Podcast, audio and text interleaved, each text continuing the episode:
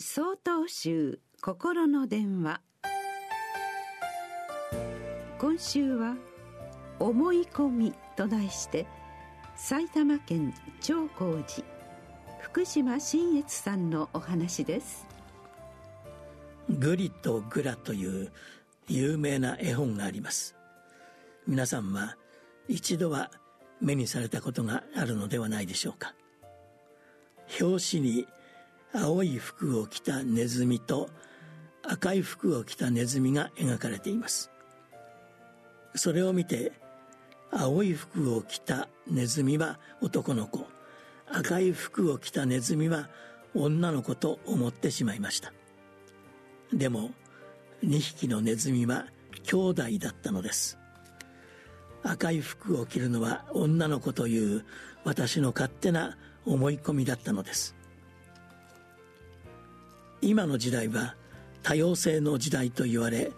個性が尊重される世の中だということを理解していたつもりでしたが私の心の中にはいまだに赤い服を着るのは女の子という固定観念があることに気づかされました。これは一つの例に過ぎませんが私たちは日常の中でこのような勝手な思い込みをしていることが多々あるのではないでしょうか。自分の頭に思い浮かんだ事柄が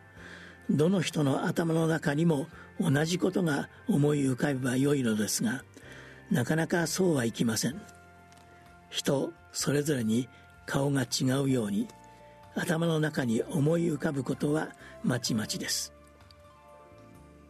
人はどうにもならないことと分かっていても自分の思い通りにならないと愚痴をこぼしがちです。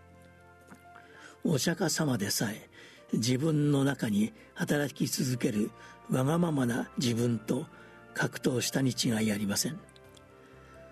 お釈迦様はそのような状況にある自分自身を受け止めどうしようもない自我